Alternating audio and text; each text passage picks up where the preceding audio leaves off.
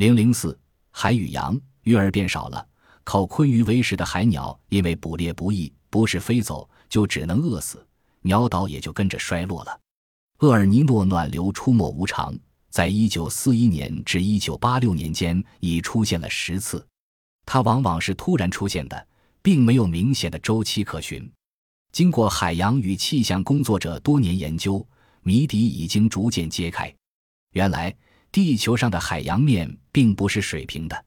从整个太平洋来说，在正常情况下。它的西部亚洲沿岸水面比它的东部南美洲沿岸水面要稍高一些，看起来整个太平洋自西向东倾斜着。太平洋东部赤道地区海水温度比较低，是一片冷水域，上面的空气冷却下沉，并在低空转向西去；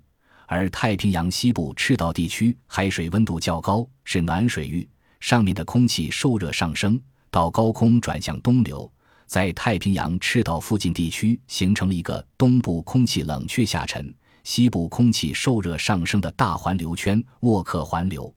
所以，沃克环流强烈、上升气流区的印度尼西亚是世界上雨量稀少、成为世界上千旱的地区。当厄尔尼诺现象出现时，秘鲁寒流减弱，秘鲁沿岸冷水上泛减弱，表面海水温度增高，厄尔尼诺暖流南下侵袭秘鲁沿岸。据研究，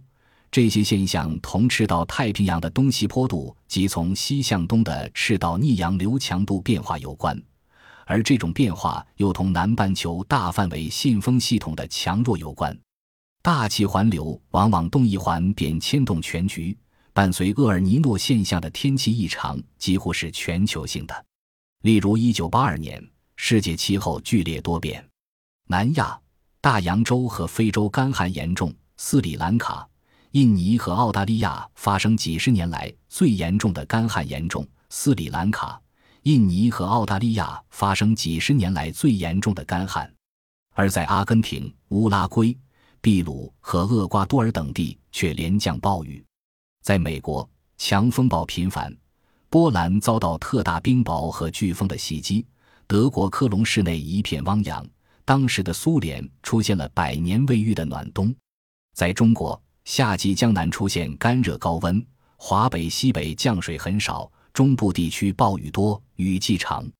一九八七年，中美海洋气象人员在西太平洋考察发现，对世界气候影响极大的一九八六年至一九八七年厄尔尼诺现象已退化，代之而呈现的是拉尼娜年水文现象。